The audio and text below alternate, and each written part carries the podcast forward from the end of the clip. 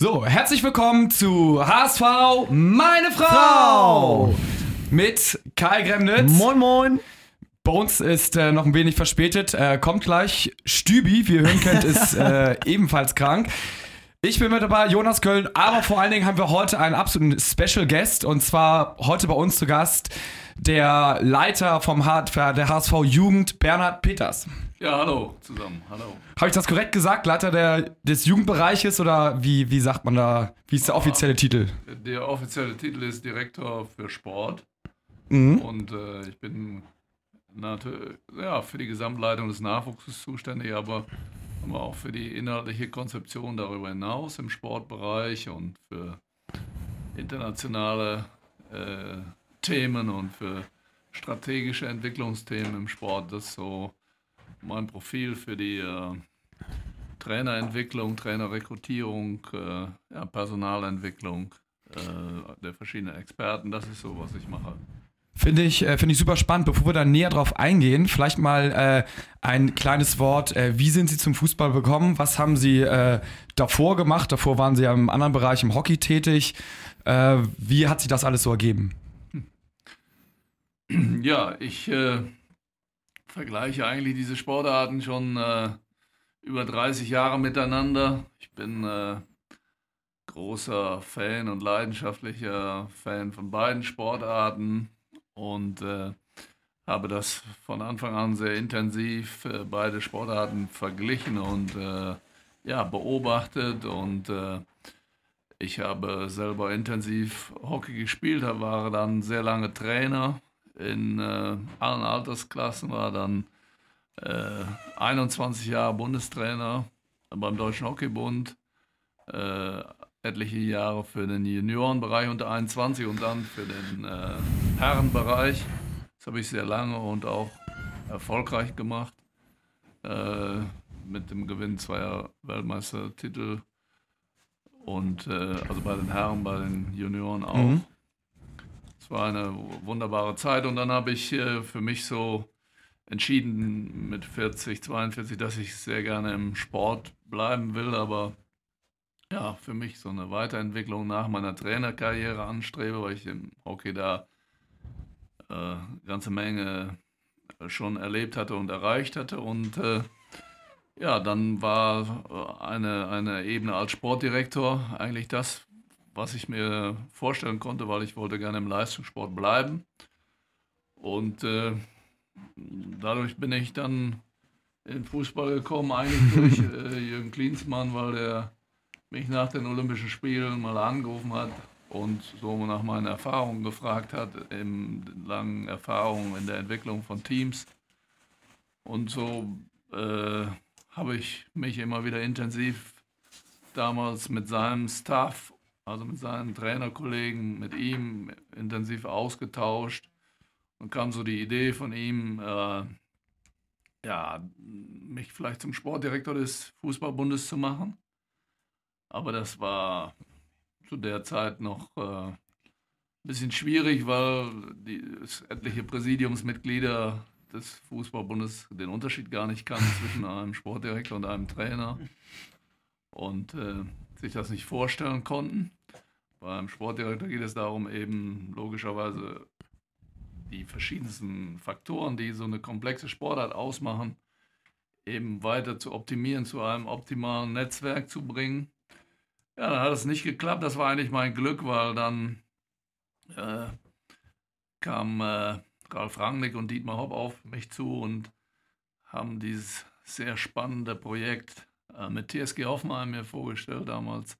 Die waren dann in der dritten Liga und haben mich gefragt, ob ich mir vorstellen könnte, da mitzuarbeiten. Und das war ein sehr, sehr innovatives, interessantes Projekt. Einen kleinen äh, dörflichen Club äh, mit diesem Invest des SAP-Gründers Dietmar Hopp äh, bis in die Bundesliga zu entwickeln, die ganze Infrastruktur, das ganze Personal, die ganzen Ideen zu entwickeln für erfolgreichen Leistungssport, äh, erfolgreiche Akademie zu entwickeln. Das habe ich acht Jahre gemacht und dann äh, hat Dietmar Beiersdorfer mich angerufen, ob ich mir vorstellen könnte, mit ihm beim HSV äh, zu beginnen als Direktor für Sport. In dem Moment wo der HSV 2014 äh, ja, so diese Ausgliederung mhm, zur AG. zur AG gemacht hat. War der Schritt damals bewusst, ähm, dass Sie vom Trainer in den Sportposten gehen möchten? Also haben Sie gesagt, jetzt nochmal was Neues? Oder Ja. man hätte ja eventuell ja auch sagen können, okay, ich probiere es mal jetzt Fußballtrainer oder ist das bei einem Sportartwechsel quasi völlig, völlig fern oder sind auch gewisse Parallelen zu erkennen zwischen Hockey und Fußball? Ja, es gibt viele Parallelen und ich habe das früher als junger Student immer schon sehr intensiv verglichen. Da habe ich in Köln gespielt und bin dann immer zum FC. Damals war Weißweiler Trainer und mein Lehrer war in der Sportschule, der ist jetzt leider gerade verstorben, Rolf Herings, war der Athletiktrainer und äh, bin ich auch dort oft zum Training gegangen und habe das sehr, sehr früh immer schon intensiv verglichen und habe äh, mir daraus äh, Übungsformen, Spielformen kreiert ich dann wieder äh, auch in meiner Arbeit als Trainer, ich habe sehr früh dann auch Jugend- und Kindermannschaften trainiert, ausprobiert habe. Und so habe ich so ja, die Bilder im Fußball, im Hockey immer miteinander verglichen und daraus so eine gewisse Trainingsmethodik zu entwickeln. Und äh, zu Ihrer Frage, ja, ich habe dann mit unheimlich viel Energie über 20 Jahre sechs, sieben Tage die Woche äh, als Trainer intensiv gearbeitet und alle meine Leidenschaft da reingebracht in diesen wunderbaren Beruf. Und dann äh, war es äh, für mich an der Zeit, nochmal äh, eine andere Ebene kennenzulernen. Und da ich im Leistungssport bleiben wollte, war dann die Ebene eines Sportdirektors genau das Richtige für mich. Die ganzen U-Mannschaften sind auf den ersten Plätzen und ähm, da haben sie immer gesagt, dass das dauert zwei, drei, vier Jahre, ähm, bis das soweit ist. Ist diese Zeit jetzt gekommen, dass man sagen kann, man kann jetzt ein bisschen was ernten, was man oder was sie damals angefangen haben zu sehen? Nee, Leistungssport bleibt immer ein äh, dynamischer Prozess. Wir sind da auf einem ganz guten Weg, aber ich würde sagen, wir sind äh, noch äh, fast in der Halbzeit. Das heißt, man muss äh, intensiv weiter Jahre investieren, um diese äh, Leistung noch weiter stabiler zu machen, noch mehr Top-Spieler zu entwickeln, äh, Talente weiterzubringen. Wir haben da vieles äh, auf einen guten Weg gebracht mit einem guten Team zusammen. Und äh, ja, jetzt äh, im Moment stellt sich die Situation sehr positiv dar. Aber wie gesagt, es ist jetzt gerade die Hinrunde der Saison vorbei. Das ist wie wenn Halbzeit ist, dann muss man jetzt äh, sehr, sehr intensiv und äh, mit Energie dranbleiben. Und wir haben äh, mit sehr vielen guten Experten im athletischen Bereich, im psychologischen Bereich, im fußballspezifischen Bereich, im individuellen Fußballbereich, in den Positionen äh, versuchen wir sowohl den einzelnen Spieler als auch die Mannschaften weiterzuentwickeln.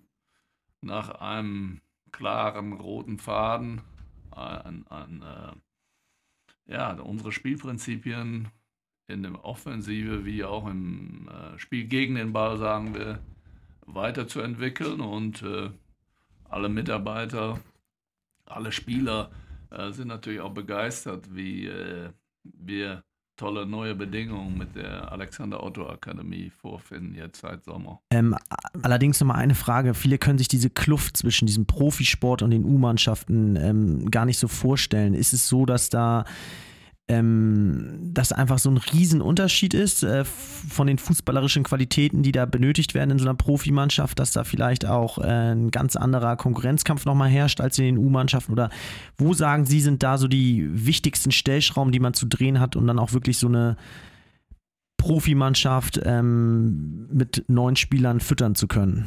Na, das äh, muss man anders sehen. Die Entwicklung eines äh, Top-Spielers bedarf immer etwa zehn Jahre. Und äh, es muss einen systematischen, gut strukturierten Plan haben. Du musst äh, wissen, was du im Aufbaubereich, was du im Leistungsbereich als B- und A-Jugendlicher, was du dann in den nächsten Stufen trainieren musst, wie du dich entwickeln musst im Fußballerischen, im Athletischen, in der Persönlichkeit. Und dann äh, sieht man, ob der, der Spieler äh, die Möglichkeit hat, wie ein großes äh, Talent äh, sich entwickelt, wir nehmen einen wunderbaren Spieler wie Fiete Ab oder so, äh, dass der die Potenziale hat, aber er muss es dann auch in der Drucksituation eines Bundesligaspiels auch äh, auf die Straße bringen, sage ich gerne. Also muss er, muss er liefern können, samstags um halb vier. Das ist nochmal eine spezielle Drucksituation. Aber diese Spieler, die äh, ja, sich da durchgesetzt haben, die haben natürlich schon einen sehr intensiven Ausscheidungskampf hinter sich. Die haben schon eine große mentale Stärke dann entwickelt. Und äh, sie arbeiten auch schon im U19 und U21-Bereich unter total professionellen Bedingungen. Aber dann kommt nochmal die mentalen äh, Anforderungen meinetwegen eines Abstiegskampfes dazu. Und das ist nochmal was Besonderes und auch dieser Drucksituation muss man im Leistungssport äh, gewappnet sein, muss man auch vorbereitet sein. Äh, worauf legen Sie bei den U-Trainern äh, besonders Wert? Also gibt es da gewisse Kompetenzen, die jeder Trainer mitnehmen, mitbringen muss? Oder hängt das von den Altersklassen ab? Oder äh, wie stellen Sie da Ihr, Ihr Trainerteam zusammen? Ja, das ist eine interessante, wichtige Aufgabe und manche Trainer eignen sich eher für äh, den Aufbaubereich zwischen U12 und U15. Andere sind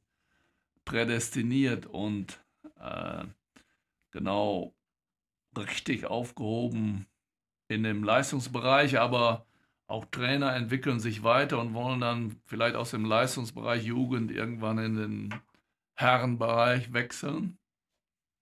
Das Wichtigste ist, äh, dass ein Trainer äh, die Gabe hat, dazu lernen zu wollen. Das Wichtigste ist, dass ein Trainer lernt, wahrzunehmen, ob seine Botschaft, seine Inhalte, sein Training bei dem Gegenüber, bei dem Spieler richtig ankommt, ob er den Spieler erreichen kann mit seinen Worten, mit seinen nonverbalen Zeichen. Äh, kann der Trainer das wahrnehmen, ob, ob, äh, ob diese Inhalte bei dem Spieler ankommen, bei der Mannschaft ankommen, ob er sie verwirrt, langweilt oder überfordert, unterfordert? Kann er das erkennen oder kann er es nicht erkennen? Das muss ein Trainer erkennen lernen, um sich da dann entsprechend dieser Reflexion darauf einstellen zu können. Das ist sehr wichtig. Ein Trainer braucht eine starke Ausstrahlung, eine Persönlichkeit, einen persönlichen Stil. Ja, jeder Trainer ist anders und er muss immer bei seinem Stil bleiben. Er braucht das Handwerkzeug, er muss eine fachliche, erstklassige, altersspezifische Ausbildung haben, die modern ist, das heißt, den neuen Anforderungen entspricht. Und er muss durch gute Kommunikation, gute Kommunikationsarten seine Inhalte gut rüberbringen können. Das sind so die Schlüsselfaktoren. Geben Sie mir da recht, dass auch die Spieler in der Denke anders geworden sind als früher heutzutage oder erkennen Sie da kaum Veränderungen im Vergleich zu früher? Doch, die Spieler eines Leistungszentrums gehen das sehr, sehr ernsthaft, systematisch und zielorientiert an. Die sind total fokussiert und zielorientiert. Manchmal würde ich mir wünschen, dass sie ein bisschen mehr ja, äh, auch dummes Zeug machen würden. Die sind einfach manchmal auch zu lieb. äh, und äh, ja, die, die Trainer haben sehr, wie soll ich sagen, äh, es ist wichtig, dass sie die, die, die äh, Trainer, die Spieler da richtig zu fassen kriegen mit einer äh, emotionalen Art, sie auch begeistern können. Das finde ich unheimlich wichtig, dass da eine Freude und Spaß äh, in dem Thema drin bleibt und dann kann sich auch Leistung entwickeln. Ist es dann auch, ich höre da so ein bisschen auch Bestätigung vielleicht der Schollkritik raus. Ich meine, dass die Trainer jetzt ähm, äh, schuld daran sind, dass keine Typen mehr da sind, ähm, das sehe ich jetzt auch nicht so, aber ähm, man erkennt schon, dass deutlich die Typen eben fehlen. Und ich hatte das irgendwie auch in ihren Andeutungen eben so verstanden, dass ähm, die Spieler nur noch äh, Anweisungen befolgen und ja. Charakterzüge fehlen zum Teil.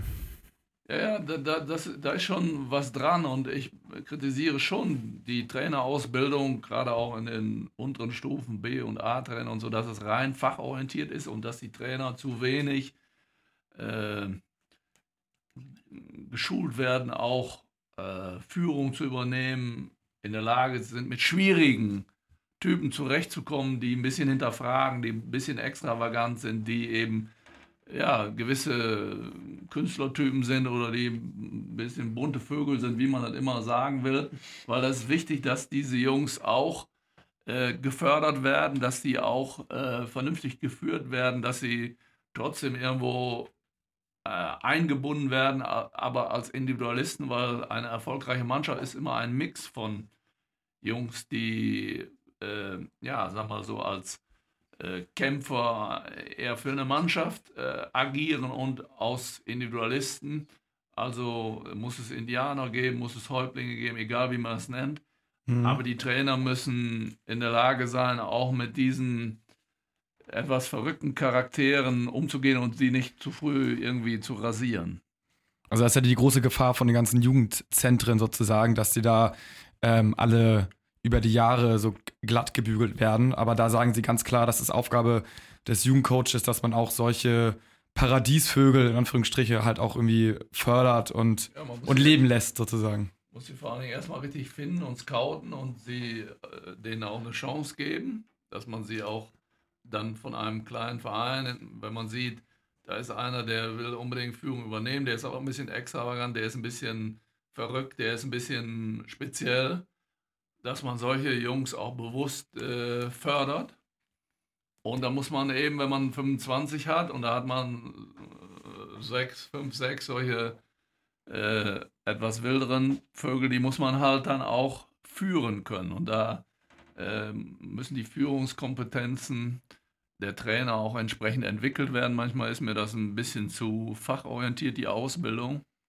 Da müsste in dem Bereich äh, ja auch altersspezifische, äh, auch erzieherischen, pädagogischer äh, Anspruch da sein, dass die Trainer da ihre Kompetenzen erwerben. Das war doch in den letzten Jahren immer sehr schwer bei so vielen Wandlungen, die der Verein durchgemacht hat. Ja, wichtig ist, dass man eine Kontinuität auf den Trainerpositionen im Profibereich hinbekommt. Das haben wir die letzten Jahre nicht hinbekommen. Wichtig ist, dass es äh, eine Bundesligamannschaft gibt, die frei ist von Abstiegssorgen, weil dann kann man Talente viel leichter integrieren. Das haben wir auch nicht hinbekommen. Und das sind die Dinge, äh, wo wir definitiv besser werden müssen. Aber nochmal, was ich eben auch im Umkehrschluss gesagt habe, äh, die Talente äh, müssen dann auch entsprechend das Können, die Kompetenzen, die Qualitäten haben, äh, für einen Bundesliga-Kader stark genug zu sein.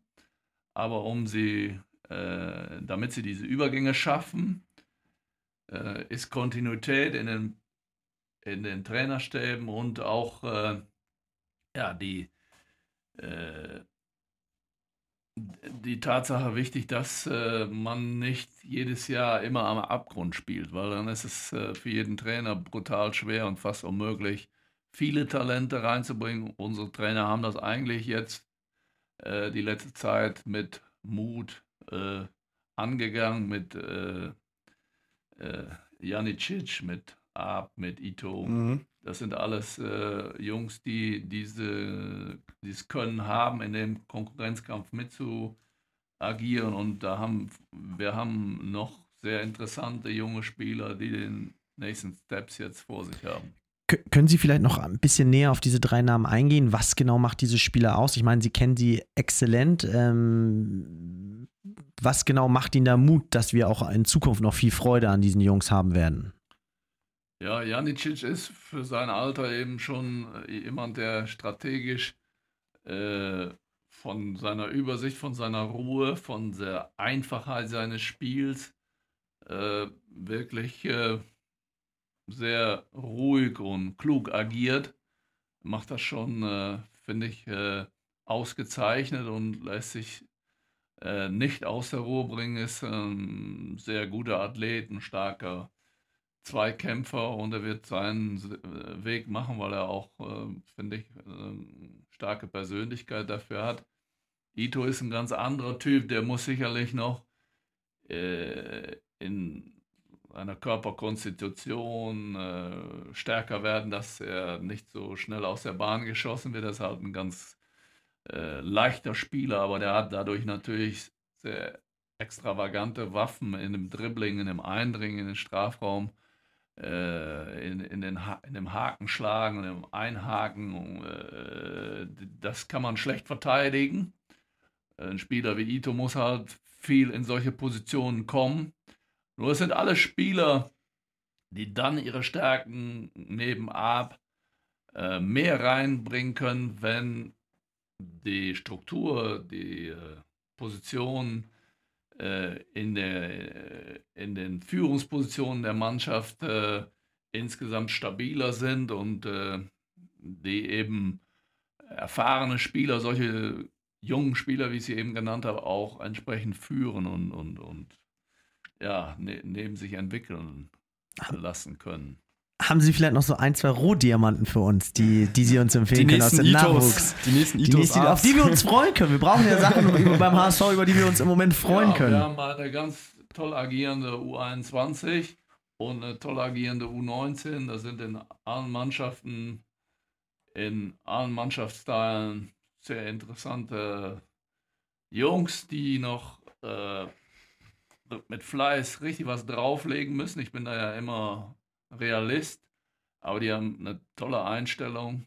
Äh, ob ich hinten die Innenverteidiger Pfeiffer und Ambrosius sage, ob ich Bionik sage, ob ich äh, Draf sage im Mittelfeld äh, der, der U19, äh, ob ich Knöll sage. Ich habe jetzt mit Sicherheit wieder ein paar äh, weitere interessante Jungs vergessen. Wir haben äh, diese Spieler in einem sogenannten Perspektivkader, wo wir sie versuchen, individuell weiter zu betreuen und zu trainieren und ihnen klar einen ähm, individuellen Plan zu geben, äh, ihre Stärken weiterzuentwickeln durch individuelles Training in den Positionen und an ihren Schwächen äh, weiterzuarbeiten. Und das machen sie, finde ich, äh, mit Zielstrebigkeit, mit Fleiß. Das ist schon beeindruckend, wie die Jungs das machen. Das ist klasse.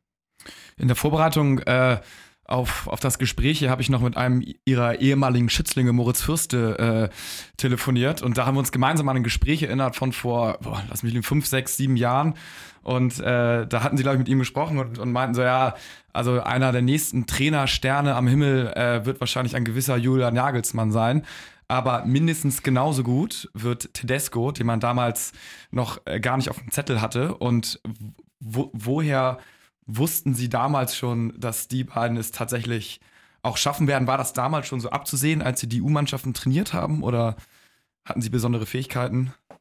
Ja, das haben sie ohne Zweifel und das war äh, einfach zu sehen.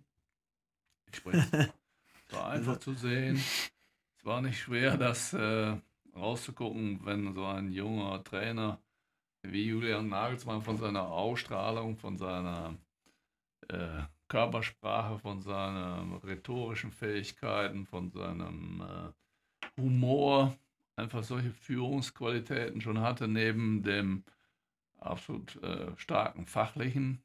Und äh, ja, das äh, war recht einfach zu sehen, dass diese Trainer äh, ihren äh, Weg sehr erfolgreich gehen konnten. Äh, wenn Sie jetzt rein hypothetisch in, in, als Vorstand Vorsitzender jetzt vom HSV wären, auf welche, auf welche neuen, beim neuen, bei der neuen Trainersuche, auf welchen äh, Charakterzüge und Eigenschaften hätten Sie bei dem neuen Trainer besonders geachtet?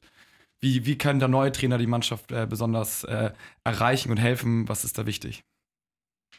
Ja, wir haben ja gerade einen neuen Trainer und ich finde das ausgezeichnet, mit welcher Klarheit und mit welcher äh, bescheidenen Werteorientierung der äh, Bernd Hollerbach äh, eine, eine Teamentwicklung forcieren will, die ich sehr wichtig finde, dass alle sehr, sehr eng zusammenrücken und füreinander äh, da sind äh, auf dem Feld und auch neben dem Feld. Und äh, ich finde diese teamorientierten Aspekte in der Klarheit von Führung von Mannschaften enorm wichtig und ist auch von, von Bernd eine, eine große Stärke.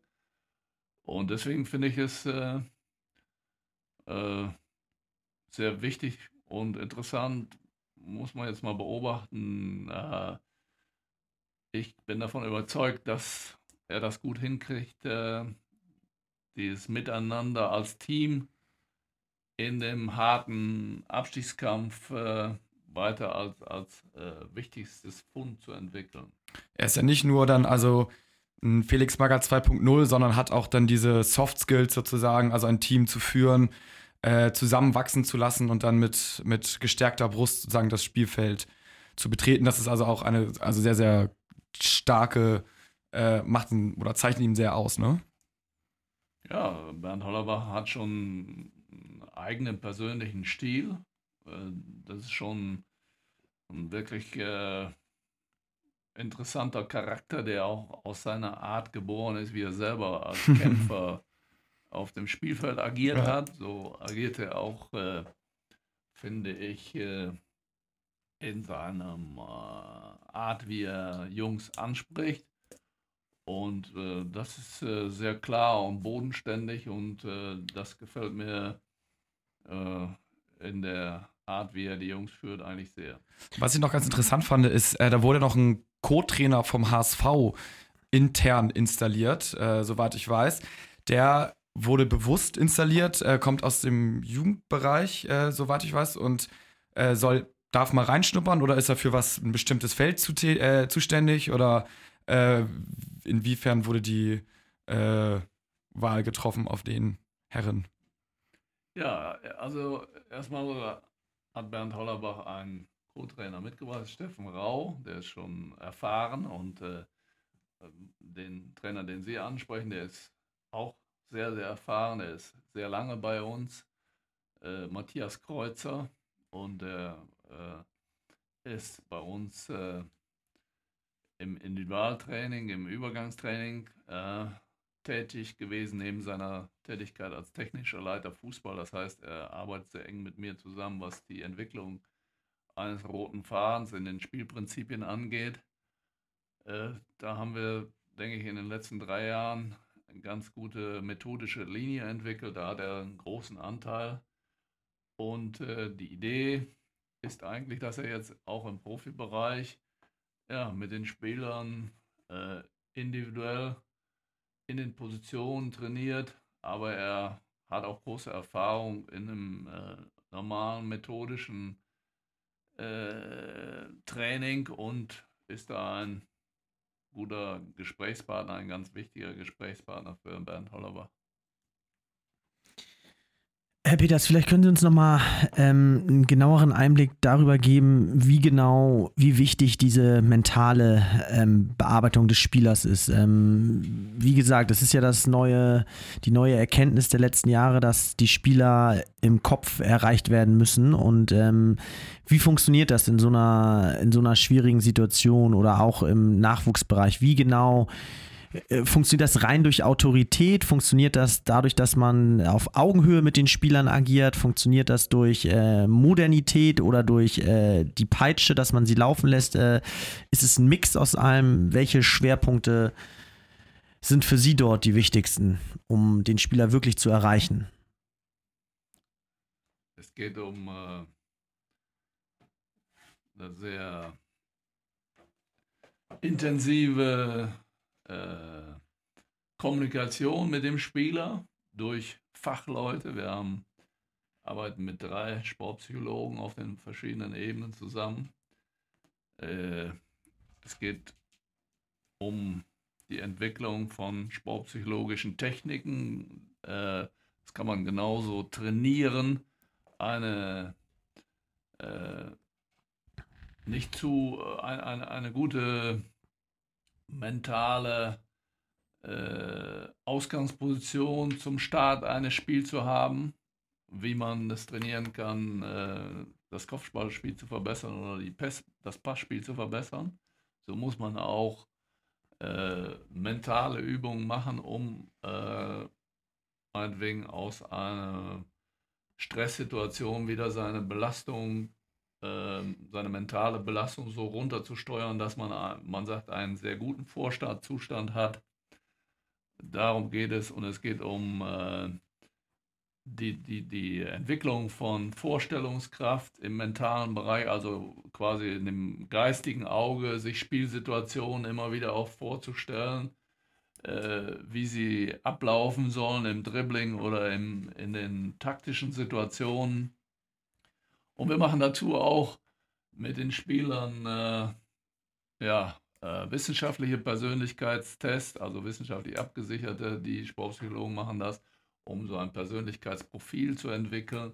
Das sind alles so äh, Maßnahmen, die eben äh, ja, die, diesen mentalen Bereich der Spieler erstmal analysieren soll und dann eben entsprechend weiter zu optimieren. Es geht nicht um irgendwelche therapeutischen Ansätze, sondern es geht immer auf einem hohen Niveau. Äh, die Leistung im mentalen Bereich, die kann man genauso optimieren wie im technisch-taktischen, athletischen Bereich. Und man würde eben fahrlässig sein, wenn man einen Bereich nicht bearbeitet. Bevor wir jetzt äh, gleich zum Ende kommen, äh, vielleicht äh, eine, eine letzten Frage. Äh, wo sehen Sie den HSV in fünf Jahren? Europa? ja, äh, das ist nicht so eine einfache Frage. Es ist äh, brutal schwer aus dieser Schere, was die Fernsehgelder angeht, was die äh, Budgets angeht, nach Tabellenplätzen aus dieser Schere wieder äh, herauszukommen und äh, die Umkehr hinzukriegen. Äh, das äh, muss mit aller Vehemenz das Ziel sein, dass eine Mannschaft äh, wie der HSV, ein Club wie der HSV unter den ersten zehn immer agiert aber ich bin nicht äh, beim HSV angestellt, um irgendwie so ein Ankündigungsweltmeister zu sein, ich versuche äh, in der Realität zu arbeiten, trotzdem strategisch zu arbeiten. Ich glaube, dass man es schaffen kann. Ja, das freut äh, uns. Sehr, äh, sehr, Dann sehr wir gut. doch noch was Positives raus. Dann äh, vielen, vielen Dank. Ich glaube, das war heute echt ein absoluter Deep Dive, den wir gemacht haben. Einmal tief reingegriffen in die Materie. Ansonsten ja teilweise nur oberflächliche äh, Floskeln haben wir raus. Heute haben wir echt mal was gelernt. Äh, vielen, vielen Dank, Herr Peters. Und ja, damit kommen wir zum Ende und ich würde sagen, wir sehen uns nächste Woche. ciao. ciao. ciao. ciao, ciao.